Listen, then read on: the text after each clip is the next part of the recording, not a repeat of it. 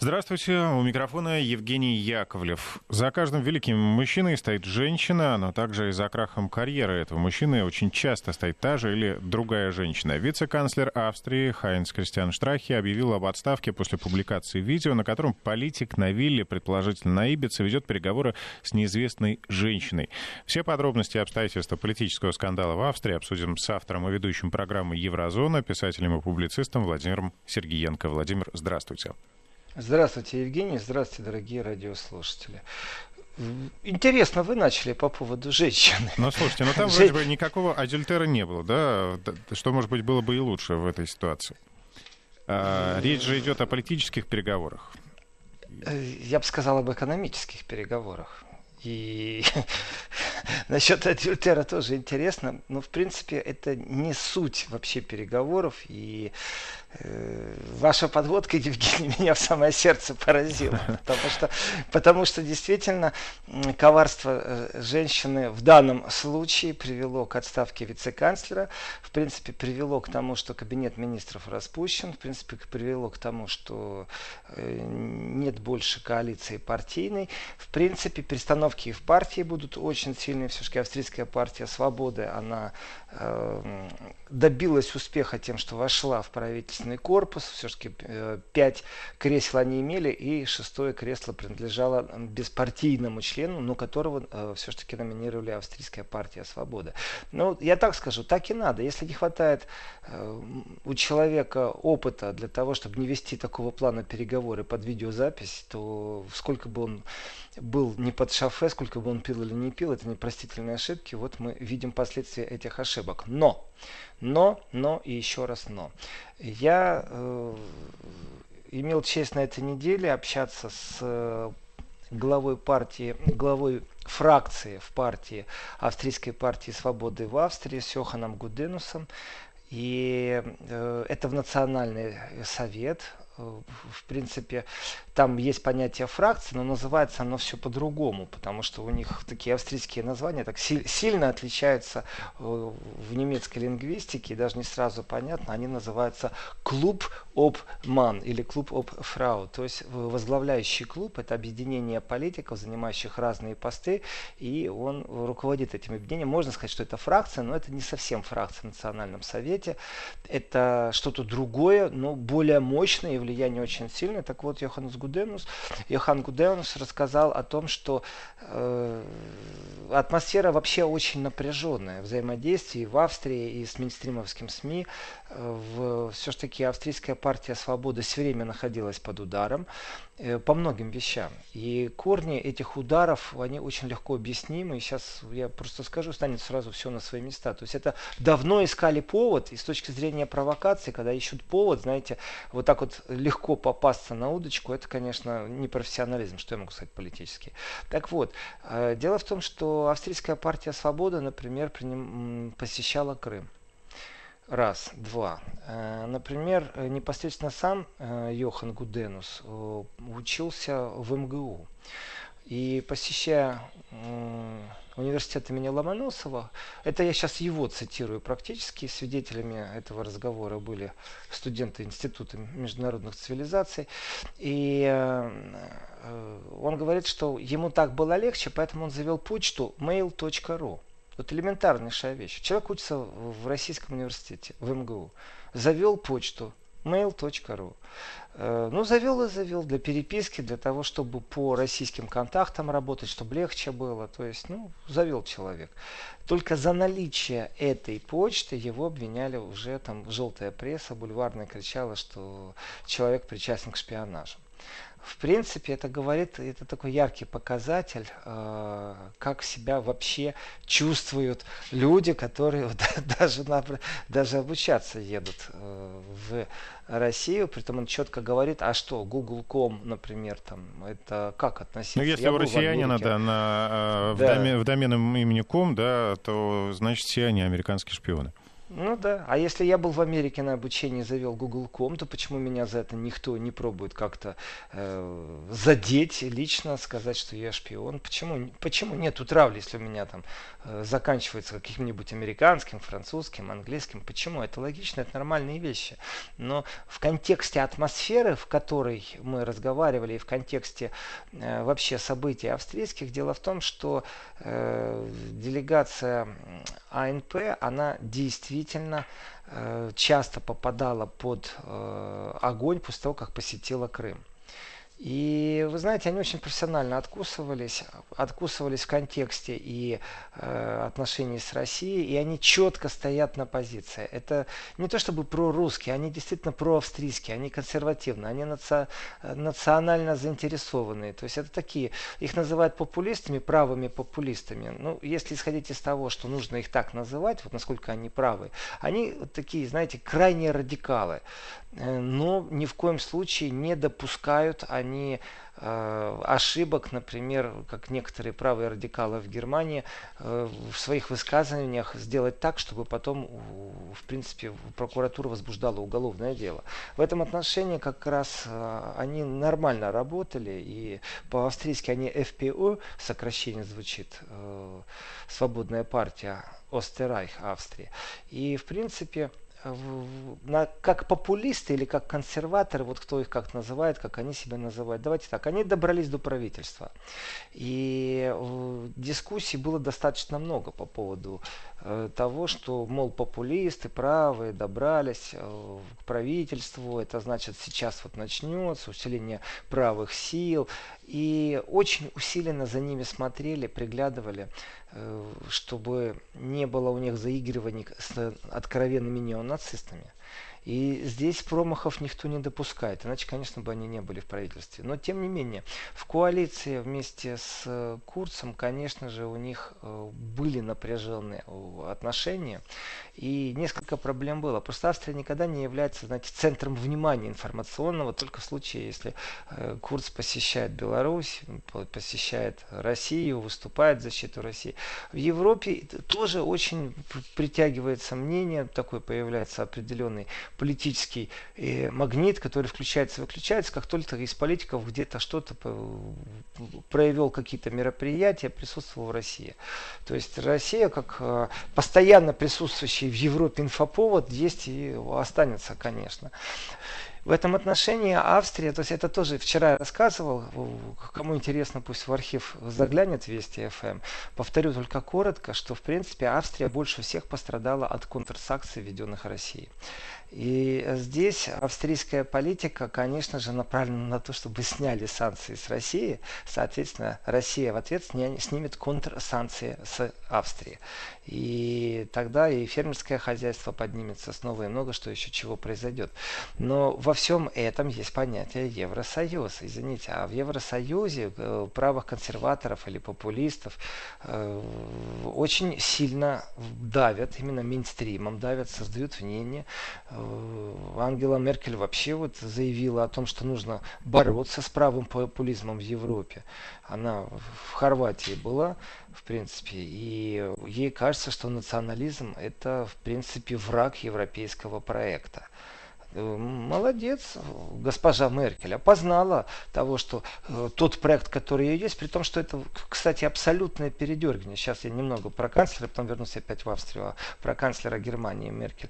Почему передергивание? Потому что нету ни одной, э, как они называют, популистской партии, консервативной национальной партии, которая бы призывала вот в Германии стопроцентному выходу.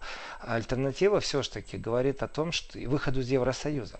Альтернатива говорит о том, что они э, в таком Евросоюзе не хотят жить, сроков они не ставят, они говорят, что некоторые вещи надо сделать, но они не являются ни в коем случае э, противниками европейского проекта, потому что немцы тоже умеют работать с калькуляторами и со счетами, они просто берут и прагматично считают выгоду. И в этом отношении не нравится предписание из Брюсселя, но с точки зрения экономики никто не предлагает разрушать Евросоюза. Но, допустим, в Саксонии слышал своими ушами, видел своими глазами, когда на встрече с депутатом поднимался вопрос, а может быть Саксонии просто выйти из Германии. Потому что если так будет продолжаться дальше, вот они считают, что они демократическим большинством э, требуют, чтобы у них был совсем другой прием мигрантов и отношение к мигрантам. И им очень не нравится то, что происходит. Ну, это же разговор, это же нереально просто, чтобы Саксония вышла. И Германия, чтобы сегодня вышла, хотя все может быть, если придут консерваторы и не смогут избавиться от брюссельской вертикали. Поэтому, когда Меркель заявляет, что должны решительно противостоять течениям, попирающим ценности, на которых основана Европа, то красивые слова, в данном случае понятие популизм я приписываю абсолютно Ангеле Меркель, потому что э, насчет ценностей, которые попирают, я могу рассказать о том, как партия Меркель голосовала, это Христианский демократический союз, голосовала в Бундестаге и провела закон о том, что раз, раз, разрешены монобраки. Э, если мы говорим о христианской ценности в Европе, то именно партия Ангела Меркель сделала так, что одной из ценностей стало меньше. И если альтернатива для Германии заявляет о том, что она хотела бы восстановить и прямо в Конституцию нести определенные вещи по поводу гендерных отношений мужчины и женщины, понятия семья, то где же они разрушают ценности? Это вы создаете новые ценности, христианские демократические союзы, прячась на самом деле за либеральным популизмом, ни больше, ни меньше. Этот неолиберальный популизм – это именно тот тренд, который смог за последние годы завоевать весь мейнстрим, и в этом мейнстриме и движется Меркель. Но, тем не менее, э, здесь есть противоставление, и разговор о патриотизме достаточно силен. В принципе, э, если я оторвусь назад и вернусь э, в Австрию, то ситуация э, Курца и его партнера по коалиции, конечно же, была заранее непроста. Во-первых, была европейская критика. И эта европейская критика была основана, э, в принципе, вот на самом факте. Популисты, да представьте себе, вот популисты и у власти, да как такое может быть? В принципе, европейское сообщество, вот мейнстрим, неолиберализм, они находились в определенном таком шоковом состоянии, когда вы Италии тоже пришли силы, но далеко не такие, как они привыкли иметь с ними отношения. И здесь, в принципе, Европа, я бы так сказал, она, но нельзя их назвать националистами, такими, знаете, оголтелыми. Они, конечно, представляют национальные э, интересы, и вот мейнстрим э, очень сильно настаивает на том, что представитель национальных интересов э, в контексте э, консерватизма является популистом или националистом. Вот в принципе в, в лингвистике скрывается иногда определение, потому что ну, не все разбираются в мелочах, не все имеют возможность встретиться с политиком, поговорить, выработать свое мнение, не все читают партийные программы. Э, в любой партии существуют особо оголтелые, знаете, с которыми вообще говорить ни о чем невозможно. Они даже иногда законы законы инициируют, я думаю, в России тоже это хорошо известно. Но многие люди же просто ассоциируют сразу вот э, националиста, это отрицательное. Мейнстрим с удовольствием там в рамках э, своих полномочий доставки информации как тщательному читателю или слушателю начинает сбивать. Да это националисты, да это популисты. А популисты же ничего хорошего не делают. И вот пошла травля.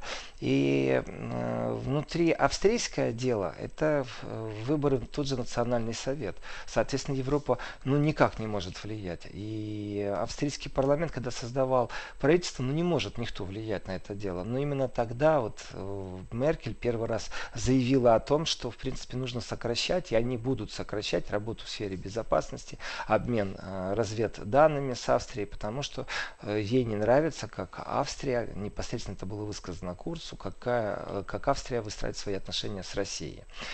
И здесь, конечно же, нужно понимать, если есть понятие Евросоюз, то, конечно же, для любого члена Евросоюза это приоритетное понятие. И здесь и начинается проблема и с суверенитетом, и с, и с национальными интересами. И вот если вы отставите национальные интересы, считайте с тем, что вы вот в данном случае в Австрии становитесь сразу э, в очередь за получением определенных эталонов того, как вас будут клеймить. Э, популист, националист, э, прокремлевский, э, прорусский. И, в принципе, Минстрим настаивает на том, что все эти слова несут негативную окраску. Националист если вот в том понимании, в котором он есть, если я возьму, например, украинского националиста, какой бы интеллигентнейший сейчас не был, проведя украинский закон об украинском языке, э, я не считаю, что это конструктивно. И тут как бы мне никто не говорил, националист он и есть националист. В случае с Австрией, которая, и если взять, рассматривать э, ФПÖ, то есть Австрийскую партию свободы, вообще ее историю, когда она появилась, то истории-то больше ста лет на самом деле. После Первой мировой уже было это окончательно окончательно э, появление определенных структур, которые вливались после развала Австро-Венгрии в новую политическую жизнь. Э, но была еще Вторая мировая война, и Австрия тоже проходила понятие денацификация. И в Австрии насчитывалось достаточно большое количество тех, кто служили после аншлюса. Аншлюс это присоединение Австрии к Германии. Вот у них свое слово, это было тогда модно придумывать э, свои слова. Э, это приписывают идею Геббельсу, что нельзя принимать английские слова, и они вместо э, ТВ, телевизора говорят фернзейн. То есть берут латинские слова, переводят на немецкий. И в принципе такая ну вот форма лингвистики была еще в те времена, что нужно выходить из доминирования другого языка.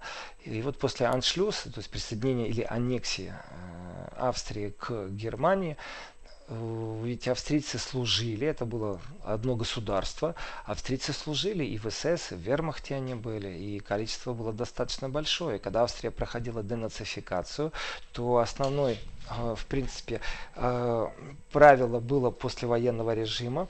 Э, это не участие тех, кто э, занимал ответственные посты, тех, кто служил непосредственно в СС, они не могли участвовать в политической жизни. То есть э, оккупационные силы разработали процессы, в которых была административная власть, судебная власть.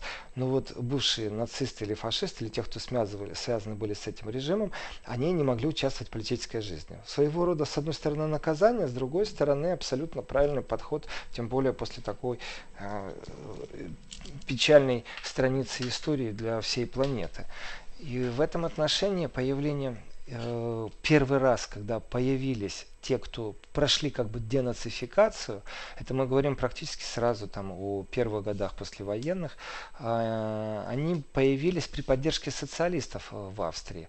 И социалисты абсолютно прагматичны. Здесь такой интерес по поводу социалистов, что на, на австрийских монетах был изображен орел, у которого в одной лапе был молот, а в другой серп. То есть не пересекались молот и серп, ну, по-разному, но тем не менее орел держал э, серп и молот, и такое соци социалистическое мышление, оно присутствовало в Австрии очень сильно. Когда социалисты стали э, ну, терять свои голоса в большом количестве, просто в огромнейшем количестве, они решили, что им нужно создать э, свою собственную противовесную структуру, и вот так вот появилась, в принципе, партия свободы. Это было с полного благословления социалистов. А дальше, в принципе, знаете, она не очень сильно, всегда, всегда были какие-то скандалы, но э, не было никаких, э, скажем, таких сильных, потому что они не входили в правительство у них появился в какой-то определенный момент очень крутой лидер, я так скажу, которого узнала вся Европа, потому что очень быстро он вел, э, опять же, беру минстримовское слово, э, популистскую национальную э, риторику, очень усиленно, Хайдер, и Хайдер был очень жестко на антимиграционной политике. Он очень сильно противодействовал этим всем идеям интеграции. Очень яркий оратор был. И, ну, скажем так, печальная судьба некоторых э, актеров, как это принято говорить в политической жизни Австрии, то есть смерть, гибель, это, конечно, все за рамками теории заговора, но тем не менее э, под руководством Хайдера партия все-таки смогла объединить националистически настроенные группы в единую целую политическую структуру. По-другому и не скажешь. И здесь, конечно, правление было достаточно авторитарное, но тем не менее, кто бы как и не возмущался э, по поводу стиля руководства партии, она набрала, она набрала прямо на глазах такую сильную популярность. И это вот популярность, она была после Второй мировой войны впервые у тех, кто говорил именно, ну, скажем так, не слоганами, не паролями, э, не лозунгами, но тем не менее их можно было э, дефинировать как абсолютно националистические лозунги. То есть э, не так, чтобы там Австрия для австрийцев, для этого существует достаточно много скрытых форм, эфемизмов, и если Америка говорит, Америка first. Вот у австрийцев примерно в том же духе появилась определенная риторика, и она действительно смогла сконсолидировать. И вот здесь э, слово патриот появляется. То, что Меркель пробует говорить, что не путайте, пожалуйста, националисты и патриота, патриот не обязательно должен быть националистом, то это, я считаю, попытка только запутать вообще в понятиях. Если начинаешь говорить э, с политологами, если начинаешь говорить с историками, то можно в прямом смысле нарваться на мину объяснения, что фашизм достаточно объективно нормальная э, философия. Это не путайте, пожалуйста, с нацизмом. Фашизм это в Италии возникший, в нем, мол, ничего плохого нету. Но тем не менее, у меня вот есть лично внутренняя предвзятость. Э, и, э, как сказал наш замечательный коллега Евгений Сатановский, что не хочется разбираться во всех оттенках э, коричневого дерьма. Поэтому я полностью солидарен с этой фразой его и не очень хочется. Но приходится иногда разбираться среди популистов и консерваторов в, в прямом смысле слова ху из ху. И когда начались выборы, пришел рост, и действительно стали они наращивать, и так, знаете, так в 20% плюс-минус танцевать, потом бах, 30%. Ого! И, в принципе, стали занимать они посты губернаторов разных провинций в Австрии. Это тоже такой элемент очень сильный, э, потому что до этого как бы даже шансов не было. То есть с таким ярким лидером, как Хайдер, они прорвались. Этот прорыв можно считать историческим, конечно. Э, и дальше вся эта история партии, знаете, они смелые, я бы так сказал. Они не боятся говорить, что у них адрес э, mail.ru, они не боятся его завести. И в этом отношении австрийцы, они, ну, они пример другим политикам в Европе. Дело не в том, что хорошо он говорит или плохо, правильно или неправильно, это все субъективные оценки. А дело в том, что у них есть определенная политическая смелость говорить о темах, которые замалчиваются. И кроме миграционной темы есть еще много других тем. Давайте э, перейдем к другим темам. Уже после э, выпуска новостей сейчас реклама и новости.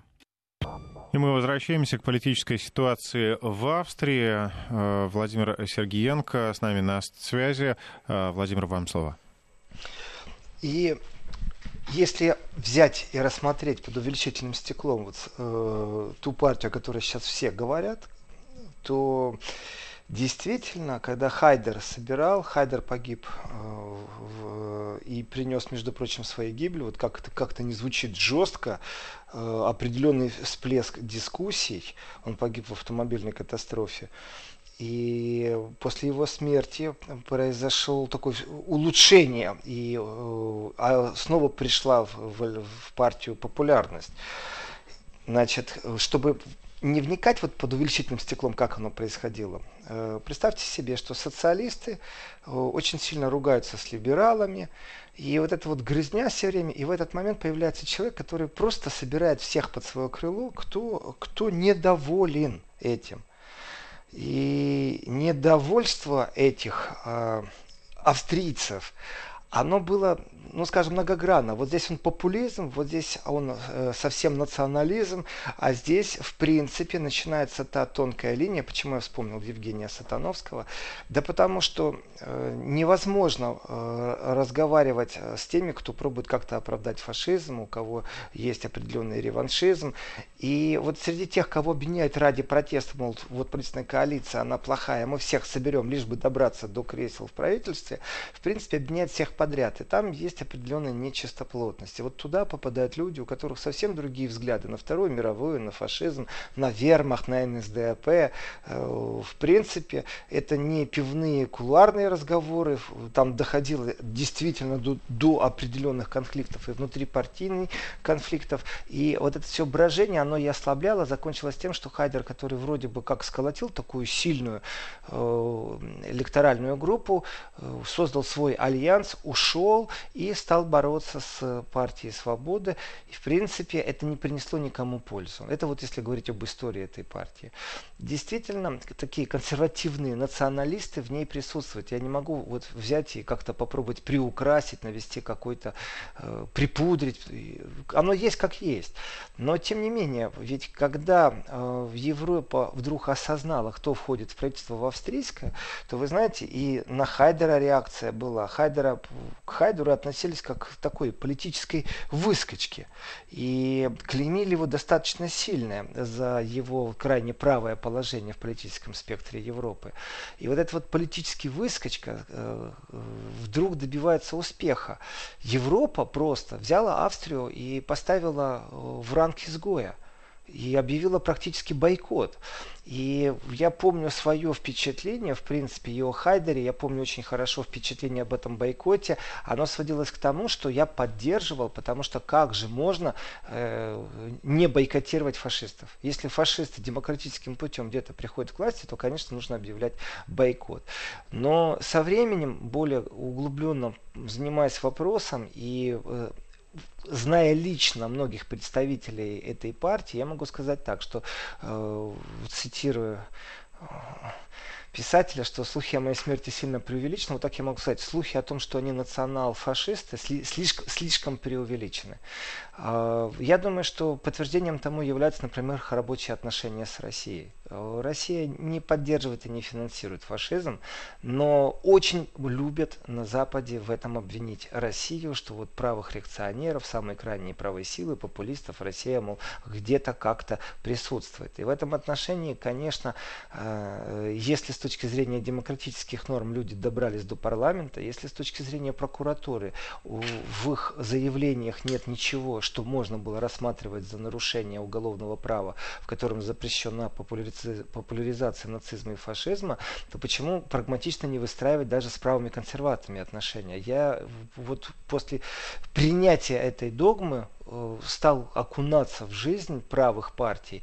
И могу так сказать, да, они практически ничем не отличаются от левых партий, зачастую по программам, но у них есть абсолютно такая консервативная политика против э, вот этого либерального популизма, неолиберального популизма. И, конечно же, они абсолютные враги бесконтрольной миграции. Но если начинаешь с ними разговаривать, они очень четко ставят э, точку над «и», потому что контролируемая миграция, конечно же, всех устраивает. Контролируемая миграция в первую очередь приносит э, рабочие руки. И здесь они с большим удовольствием пойдут на это, потому что на благо своей стороны. Но, тем не менее, когда кто-то создает коалицию с теми, кто находится э, с нами в разных философиях, в разных оценках Второй мировой войны, то мне не по пути с теми, кто э, оправдывает вермахт, СС, НСДАП, кто делал там карьеру во время Второй мировой войны. Но обвинения были все время, и в том числе и Хайдеру.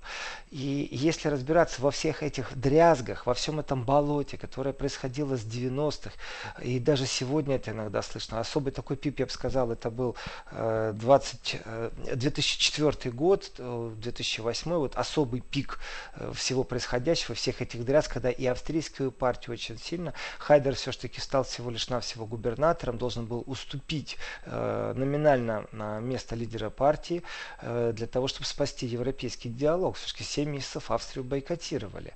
Сегодня Австрию никто не бойкотирует, я бы так сказал. Сегодня Австрия, э, ну, никто не удивляется больше, что там правые могут прийти к власти.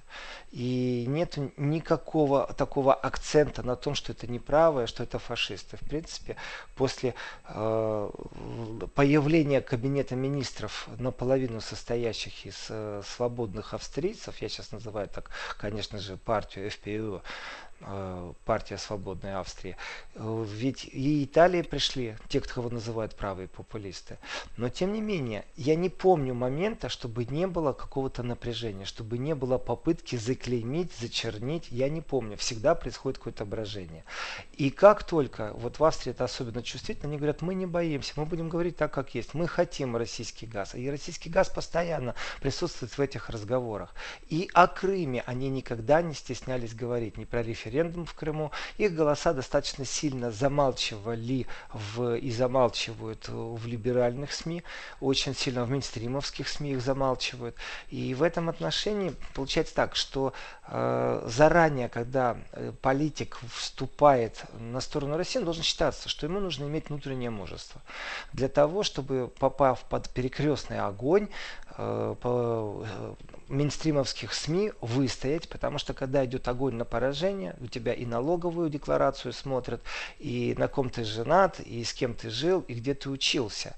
И в Иллинойсе учиться хорошо, в Оксфорде тоже, а в МГУ, видать, плохо, потому что там э, некоторые люди завозят, заводят э, адрес Mail.ru, и из этого можно делать вывод, что они российские шпионы или работают на Россию. И это не пустые слова, то, что я сейчас говорю, потому что, э, еще раз повторяю, это глава фракции э, в партии ФПО, скандальной партии, которой вот сейчас мы наблюдаем то, что происходит. И говорил это он лично на встрече э, вот, со, со студентами Института цивилизации. Поэтому я допускаю мысль и говорю, что если политик такого уровня, который занимает пост вице-канцлера, не понимает, что он под перекрестным огнем, что ему нельзя допускать никаких э, провокаций против себя, если он этого не понимает, то ему не место э, ни как лидеру партии, ни как э, вице-канцлеру. Это абсолютно понятно в принципе, любой такой разговор под шофе, не под шофе, в отпуске, не в отпуске, да ладно, да мы сделаем, да мы дадим, в принципе, э, я не помню, чтобы э, где-то на курсах там в политшколах или э, в школах юных политиков обучали, что это правильно так поступать, не стесняйтесь, нужно партии зарабатывать деньги. Наоборот, всегда говорят о коррупции, о чистоплотности, и в этом отношении, конечно же, грубейшая ошибка, и так ему и надо надо за такую ошибку, потому что я ничего не знаю э, о бизнес-вумен, как сейчас направо и налево говорится, которая говорила о, во-первых, первый пункт это о том, что дайте нам подряд, второй государственный подряд, второй пункт о том, что мы можем купить акции определенной фирмы, и третий пункт мы сделаем пожертвование в э, партийную кассу. Владимир, вот давайте эти... прервемся да. буквально на секундочку и дальше продолжим. Еврозона.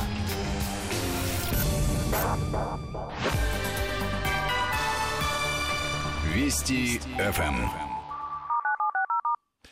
Владимир, вам слово. И, конечно же, провокация э, или не провокация, или собственная глупость, да все равно, что это произошло, но тем не менее, конечно же, после появления таких кадров, и давайте так, с большим удовольствием тот же Шпигель, который занимался фейками и уволил этого журналиста, вроде бы как у них все в порядке, они опять объективные СМИ, э, он, Шпигель всегда с большим удовольствием публиковал такие скандалы. Э, кто слил информацию? Зачем слил информацию? Эта информация вот только появилась, и ее слили, или все-таки ждали момента, и нанесли удар непосредственно в преддверии европарламентских выборов. Э, вчера в Вене была демонстрация. Дело в том, что когда шли разговоры и вот ждали первый стейтмент, пришел в письменном виде э, по поводу того, что я был в отпуске, и мало ли там с кем я разговаривал. Да все в порядке было бы, если бы это был австрийский бизнесмен и все то же самое говорил. Э, я дам деньги в партийную кассу, я бы хотел получить господряд и, конечно, готов приобрести пакет акций какой-то фирмы, связанной с политиками. Э, все хорошо, все замечательно. Просто когда это гражданин другого государства, то, в принципе, конечно же, это уже скандал, и, можно сказать, в данном случае для Австрии, для Европы это скандалище. И нужно смотреть, что это повлекло за собой. В Вене демонстранты, э, которые присутствовали вчера, они в этот же момент курс заседал, потому что я так скажу, то, что предлагали деньги, вот говорят коррупционный скандал, э, в принципе, еще у нас нет никаких данных о том, что действительно раздавались господряды, что за это была взятка, что нашли банковский счет, в который деньги переведены. Было предложение, и этот политик не отверг это предложение. Э, в принципе, он мог и дипломатично выкрутиться из ситуации и продолжать свою деятельность, и даже заботиться о партийной кассе. Но и сделать это как-то по-другому. Но та манера и то, как это было, говорит о том, что действительно это не покушение на коррупционный случай, а практически гарантированное обещание. И э, вчера, когда вышли австрийцы, вот очень странная вещь, вы знаете, плакат готовится не пять минут. Такое ощущение, что те тысячи людей, которые, тысячи австрийцев вышли с требованием, в том числе, чтобы канцлер Австрии ушел в отставку, вот плакаты на фотографиях, которые видны, там стоит э, «Штрахе неонации». Нация это сокращение, нация, нация это сокращение, ну, понятно, от слова нацист в, на, в нашей лингвистике. И в этом отношении, знаете, вот такое ощущение, что как-то заготовлено было, только повод дайте. И, конечно же, то, что Штрахи уйти должен, это не обсуждается. Насколько он э, неонацисты, почему плакаты с таким видом были вчера на демонстрации, остается вопрос.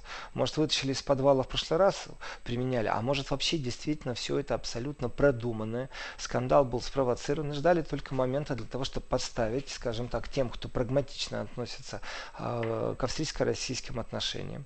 Прямо перед европарламентскими выборами. Удар достаточно сильный, я так скажу.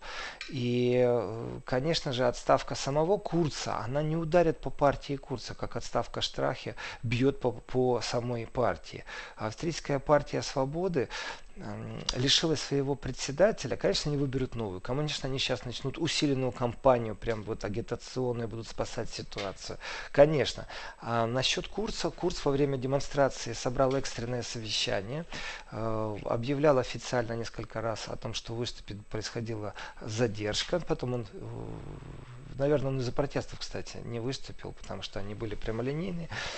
В Фейсбуке, кто наблюдал э, трансляцию, что говорил Курц и как говорил Курц, то, в принципе, понятно было, что не только э, он вице-канцлера отправляет в отставку, или, скажем так, они договорились, что тот уходит сам.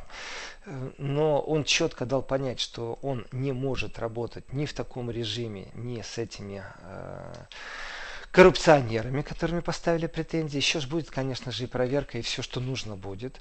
И дело не в богатой россиянке, а дело в том, что конфликт внутри Австрии назрел. Если бы это был человек с незапятнутой репутацией, который один раз вот позволил себе вот так вот поскользнуться, то, конечно же, вы сказали, что вот делаем официальную проверку, до этого момента отправим его в отпуск. Если не будет, ну мало ли, как он бы хвалился перед женщиной. И здесь, Евгений, конечно же, э, я возвращаюсь к началу передачи, когда вы сказали, сказали, что очень часто, если хочешь найти виновного, почему это произошло, ищи женщину. Если лидер партии распустил свой павлиний хвост и забыл, что он вице-канцлер Австрии, и с барского плеча гарантировал что-то, и не дай бог он взял деньги, то уголовное наказание, конечно же, последует. И это, конечно же, безумный удар все-таки по австрийской партии свободы. Просто очень сильный удар. Но э, дело в том, что настроения все равно в Австрии, они остаются такими национально-консервативными, и своих 20% они в любом случае срубят, по-другому это и не скажешь.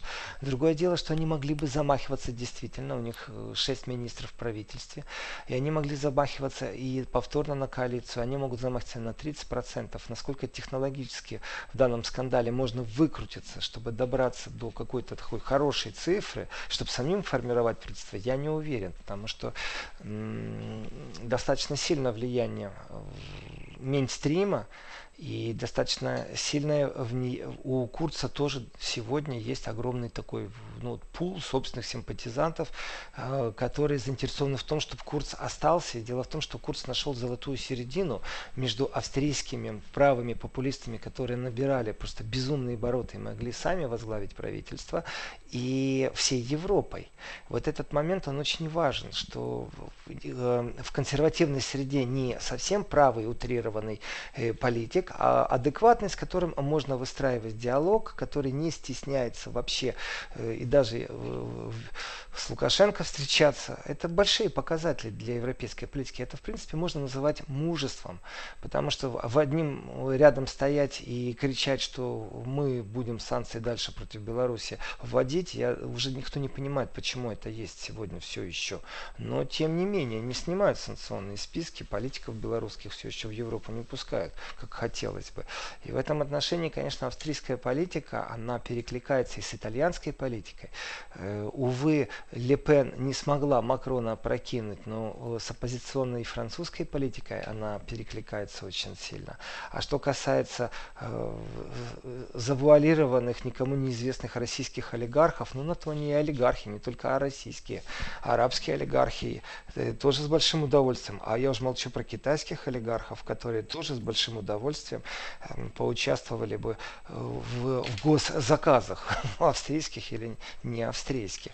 И в этом отношении, конечно, я смотрю на часы и понимаю, что в следующем часе расскажу о том, как отреагировала Меркель и как это связано с, с Да, разведкой. хотелось бы отметить, что да, скандал привел к пошатнул ситуацию не только в Австрии, да, но еще и на международной арене и попортил отношения с соседями. Э, это, опять же, это не удивляет, потому что все ждали, то есть постоянно Минстрим давил, повода не было, а теперь дали повод. И, конечно, ребрендинг партии придется проводить, проводить внутреннюю комиссию, э, делать выводы, делать э, стейтмены, заявления в прессу о том, то что... То есть замена верхушки дело не обойдется, да? Э, не обойдется. Здесь технологически нужно понимать, потому что набросились все. Достаточно, я считаю, со стороны Меркель, у нее нет еще никаких доказательств, но я расскажу в следующем часе, что есть на самом деле не у Меркель, а у главы разведки. И не просто так, вы знаете, как-то вот одновременно все. Люди выходят с плакатами, оказывается, что э, лидер австрийской партии нацист э, распускает правительство, и практически в этот же момент э, глава разведки Федеральной службы защиты Конституции Германии Германии тоже делает определенные заявления. Это вот ощущение спланированности, конечно, какое-то присутствует. Ну, впрочем, давайте подробнее обо всех этих заявлениях и наши выводы озвучим после большого выпуска давайте. новостей после полудня.